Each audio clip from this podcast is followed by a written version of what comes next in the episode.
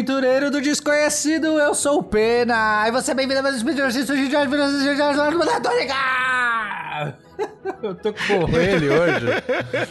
Hoje eu estou com ele, o gravitoso, radiante Felipe Queiroz. É isso aí! Lindinhos e lindinhas, queridos e amados ouvintes! Alguém deu energético pro Peninha e ele tá muito louco! Mas sejam bem-vindos a mais um Spin de Notícias, o seu giro diário de informação científica em escala subatômica. Ué, de novo? Gente, eu sou o Felipe Queiroz e hoje, no dia 8 Gaia, vamos falar sobre... energético, você tá alucinando. É muito pior. É isso, gente. Essa é a entrada mais errada da história do Espírito de Notícias, mas não tem problema porque hoje nós vamos falar sobre ondas gravitacionais e buracos negros, porque Ondas gravitacionais confirmam lei de buracos negros prevista por Stephen Hawking. Speed Notícias.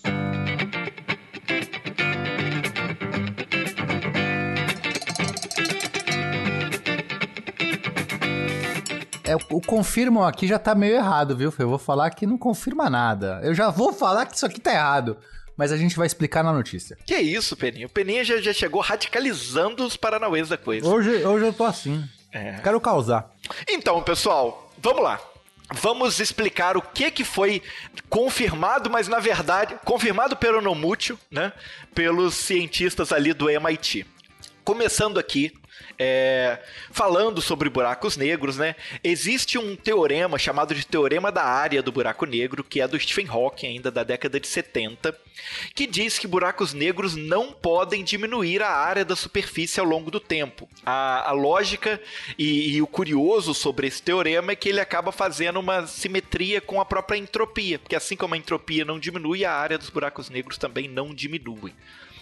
O Mas ponto... deixa eu fazer só um parênteses aqui. É, o motivo é porque o, o, buraco negro não emite nada, certo? A ideia do buraco negro é aquilo que pega tudo, nada pode sair, nem mesmo a luz. Então, se você não pode emitir nada, essa área do horizonte de eventos, que é essa região a partir do qual você não pode mais voltar, tá? O buraco negro não é o horizonte de eventos, não é a parte preta do buraco negro.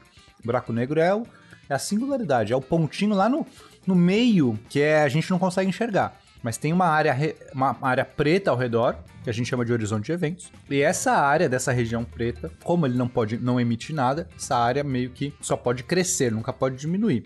Mas não é exatamente verdade que buracos negros não emitem nada. Existe uma radiação chamada radiação Hawking, que é o Stephen Hawking, que inclusive deu, calculou e deu esse nome, é, que diz que buracos negros emitem sim radiação. Só que essa radiação é tão pequena, ela taxa que essa radiação ocorre é tão pequena para buracos negros que a gente considera normais, né? A não ser micro buracos negros que aí sim a evaporação é muito alta. Mas para casos normais, essa evaporação essa emissão do buraco negro é tão pequena que aí a gente desconsidera para esse cálculo. Então, em princípio, é, é, para eventos relativamente curtos, a área do buraco negro do horizonte de eventos nunca pode diminuir, talvez só aumentar. Feito, fe, fecha parênteses. Perfeito, Peninha. Então é isso. E o que, que aconteceu? Alguns astrofísicos do MIT resolveram botar essa regra à prova. Eles pegaram é, as medições de ondas gravitacionais feitas lá em 2015, as primeiras medições feitas pelo LIGO, né? Que a gente já falou sobre ele aqui, inclusive, né? Que é um grande interferômetro aí que consegue calcular, é, pegar desvios mínimos de tamanho, portanto, conseguiram detectar as ondas gravitacionais. E usando esses dados, eles fizeram comparações é, entre a área do horizonte de eventos de dois buracos negros que se fundiram. Ah, eles pegaram e compararam essas áreas antes da fusão com a área do buraco negro que surgiu após a fusão para conferir ali se algo dessa, dessa área foi perdida durante a fusão. E o, o, que, o resultado que eles chegaram é que realmente após a fusão eles não perdiam é, não perdiam a área, muito pelo contrário, a, a, área era maior até do que a soma dos dois. Perfeito. E por então que vamos... isso acontece, Peninha? Então, vamos, vamos entender a ideia primeiro, né? Então, se você tem dois buracos negros se fundindo, como que é um buraco negro se fundindo com outro? Eles, imagina dois buracos negros se orbitando, tá, Fê? Um, um Eles fazem outro, a assim. dancinha da fusão, é isso? Exato, eles estão assim, um girando ao redor do outro, só que eventualmente eles vão se aproximando e se aproximando, e aí quando eles se aproximam muito, eles começam a espiralar muito rápido e se fundem, vira uma coisa só. Então esse é o processo, tá? Não vou entrar na física exatamente por trás, porque a gente quer falar de outras coisas aqui. Mas é, essa, nessa dancinha, nesse, nessa, nessa né, um girando ao redor do outro, como se fossem dois, dois patinadores ali de mãos dadas girando loucamente, eles emitem ondas gravitacionais. Muitas ondas gravitacionais são essas que foram detectadas pelo LIGO e a gente consegue ver então ondas antes, né? Imagina uma onda que é um vai e vem, né? Uma, uma cobrinha que sobe e desce, uma senoide. Só que ela vai ficando cada vez mais rápida, cada vez mais rápida, que é o momento que eles estão se aproximando. E depois da fusão ainda tem uma cobrinha que sobra ali. Então você tem duas cobrinhas, né? Quer dizer, é uma cobrinha só, mas duas partes da cobrinha. Uma que é antes da fusão e uma que é depois da fusão. Beleza. Então isso é o dado que chegou. Só que, como é que a gente vai poder analisar o horizonte de eventos, né? Que é aquela região negra ao redor, a área. Como é que eu calculo a área disso? Sendo que eu não tô nem enxergando o buraco negro. Não tô vendo, eu só tô vendo a cobrinha. Tudo que eu tenho é a onda gravitacional. Veja, o único dado que a gente vai usar para conseguir calcular a, a área da, do, do, horizonte de eventos é essa, essa, essa onda gravitacional. E só que quando a gente tem, a gente tem modelos de buracos negros, um deles que é o chamado de modelo de buraco negro Kerr, o, o modelo Kerr é aquele que assume que os buracos negros têm rotação, tá? E basicamente qualquer buraco negro tem rotação. Seria muito difícil achar um buraco negro que não tem rotação. Seria né, raríssimo. Tá. Então você está me dizendo que o modelo Kerr está se referindo a qualquer buraco negro, é isso mesmo? É isso aí, qualquer. Exatamente. Qualquer buraco justo, negro justo. é um buraco negro Kerr. É daí que okay. veio o nome, inclusive. e o que interessa é esse, é, esse modelo do buraco negro Kerr diz que a área do horizonte de eventos pode ser calculada usando apenas dois parâmetros: a massa do buraco negro e a rotação dele. Só isso. Não interessa mais nada do buraco negro. Não interessa se caiu uma vaca lá dentro, se, se tinha um alienígena passando perto, se ele tinha um, é, um momento magnético alto, se ele se era emitiu raio-x. Não interessa nada. Só interessa a massa e o spin, a rotação dele. Só isso. Perfeito. Spin de X! Beleza, só que aí você fala assim, tá, mas, mas eu só tenho a onda gravitacional. Eu não tenho nem a massa e nem o spin do buraco. É, eu só tenho é a onda verdade. gravitacional. Isso é verdade. Agora que entra a beleza da, da parada toda. Normalmente, é, o que se faz, a gente tenta é fazer uma simulação de dois buracos negros, por exemplo, se fundindo. Faz lá no computador, pega o computador, põe lá. Eu quero um buraco negro aqui, pum, desenhei. Ele tem massa tal e, e giro tal, pá. Agora eu vou pôr um outro buraco negro aqui. Você vai lá e desenha no computador. Põe lá, né? Claro que não é desenhando, você põe num parâmetro, mas não interessa. Tal, aqui. Esse outro tem massa tal e, e giro tal. Agora, computador, toca, né? Dá play no computador, o computador vai calculando numericamente cada passo seguinte. Então, se eles estavam assim nessa posição, com essa velocidade inicial, no momento seguinte eles vão estar tá aqui, e depois aqui, depois aqui. E esse computador vai te dando todos os pontos futuros. Isso é uma simulação. Quantos pontos futuros? Você consegue, ele te dá qual a onda gravitacional resultante desses pontos futuros. Então ele fala: bom, se eles estão aqui, a onda gravitacional vai ser tal. Mas aqui, tal. E assim, ele te devolve uma onda gravitacional bonitinha na sua tela. Sensacional, okay? Peninha. Então veja, eu joguei de parâmetros os meus buracos negros iniciais e saí desse, o meu, meu simulação me gerou uma onda gravitacional. Uhum. E aí, o okay. que, que, eu preciso. Certo, mas aí. Mas o que, que, eu faço com isso? Tá, mas aí você indicou quais eram os parâmetros para encontrar uma onda. Como é Exato. que você faz a volta? Esse é o ponto. Exato. Eu joguei os buracos negros e vi de sair de uma onda. Mas não é. Mas essa onda não é a que eu medi, não tem nada a ver. O que, que eu faço então? Eu posso ir variando esses parâmetros iniciais, ou seja, os buracos negros. Eu falo assim: não, vamos pôr outro buraco negro aqui. Esse aqui troca. Você vai trocando a massa e a, o giro dos buracos negros originais e as suas distâncias e vendo as ondas que saem, até o momento que você gera uma onda que bate perfeitamente com a medida. Caramba, Peninha. Mas, é, então é, é, é, praticamente um processo de tentativa e erro mesmo. Você vai testando um por um até encontrar a onda que precisa. É, é mais ou menos, claro que é, é meio tentativa e erro, mas tem um método para isso. Você não fica uhum. realmente jogando aleatoriamente qualquer número, porque você vai vendo as diferenças dos dois modelos e aí você consegue ver qual parâmetro modifica cada coisa, mas ainda assim é um processo muito trabalhoso. E mas a ideia por trás, não, é realmente, então, a ideia por trás é, eu não sei quais são os buracos negros que geraram essa onda gravitacional que eu medi no LIGO, mas eu tenho uma simulação, eu fico jogando aleatoriamente, ou não bem aleatoriamente, eu, eu, fico testando diversos buracos negros originais e vendo a onda que sai. Quando eu sair igual a que eu medi, o que, que eu assumo? Que os buracos negros originais eram aqueles que eu joguei no meu programa. Muito bom, muito, muito bom. Só que tem alguns complicadores. Essa história seria fácil se não fosse difícil. Tem alguns complicadores, Fê. O primeiro é que essas ah. simulações numéricas que eu estou descrevendo, elas são tão caríssimas, caríssimas, são tão. Elas necessitam tanto poder computacional, elas são. São tantos computadores poderosos para fazer isso que você não teria como ficar simplesmente troca um, faz de novo, troca um pouquinho, faz de novo. Seria assim, impossível. Em termos de dinheiro, de processamento, são muito caro, né?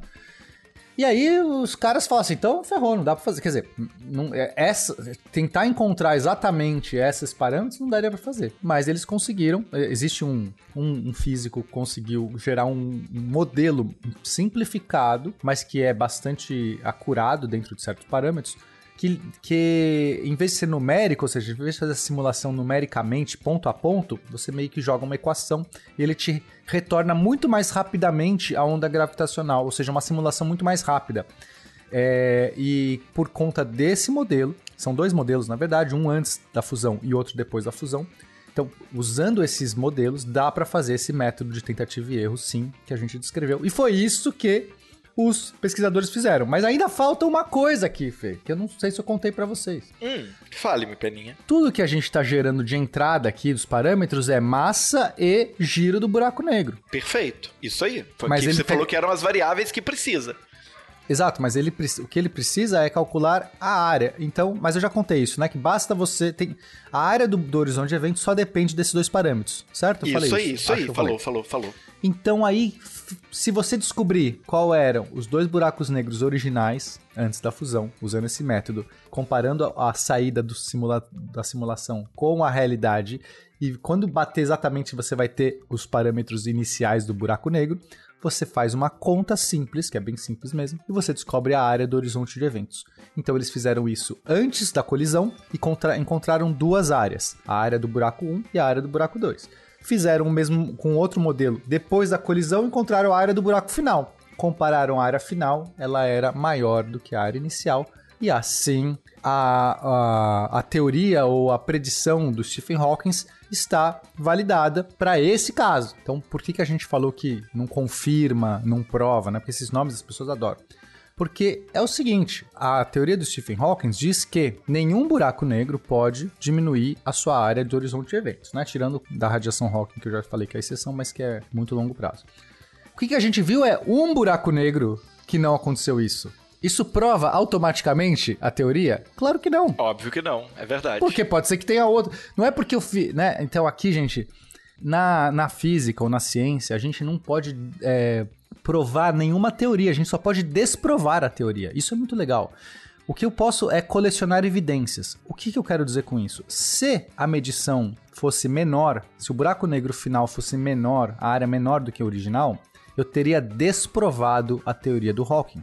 Aí sim eu teria falado assim: a teoria não é válida porque ela disse que nenhum buraco negro pode ser menor e eu encontrei um que é menor, então não é válido. Claro que ainda poderia ter erros de medida e outras coisas, mas em princípio eu achei uma evidência que cancela, que desprova, que desqualifica te a teoria do Hawking. Mas quando eu encontrei uma evidência que confirma que está alinhado, não quer dizer que eu provei aquele, a, a, aquela, aquela teoria, ou que eu confirmei ela de uma maneira é, é, é, cabal. Simplesmente eu colecionei mais uma evidência ainda assim pode ser que ela esteja errada e pode ter limites ou casos em que ela não é válida. Até então, o que a gente testou diz que ela ainda é válida. É isso, simplesmente disse que, por enquanto, tá valendo. Perfeito, Peninha, que incrível.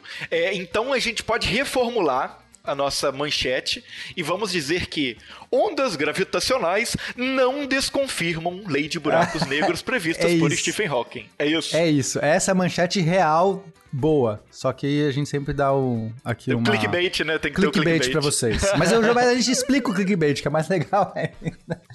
Amigos, muito foi bom, muito legal. Espero que vocês tenham gostado dessa notícia. É, um beijo para todos. Se vocês quiserem contribuir com esse projeto maravilhoso, você sabe como fazer. Isso aí. Falar. É, tem Patreon, tem Padrim, tem PicPay, tem de todas as formas possíveis e imagináveis.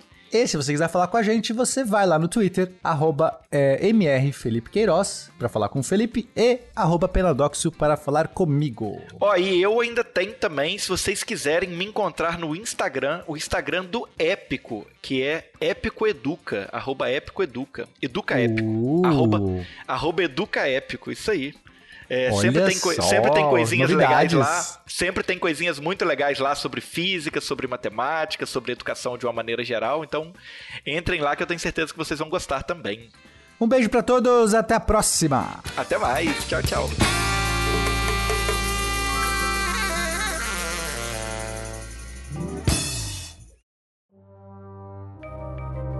Este programa foi produzido por Mentes Deviantes deviante.com.br.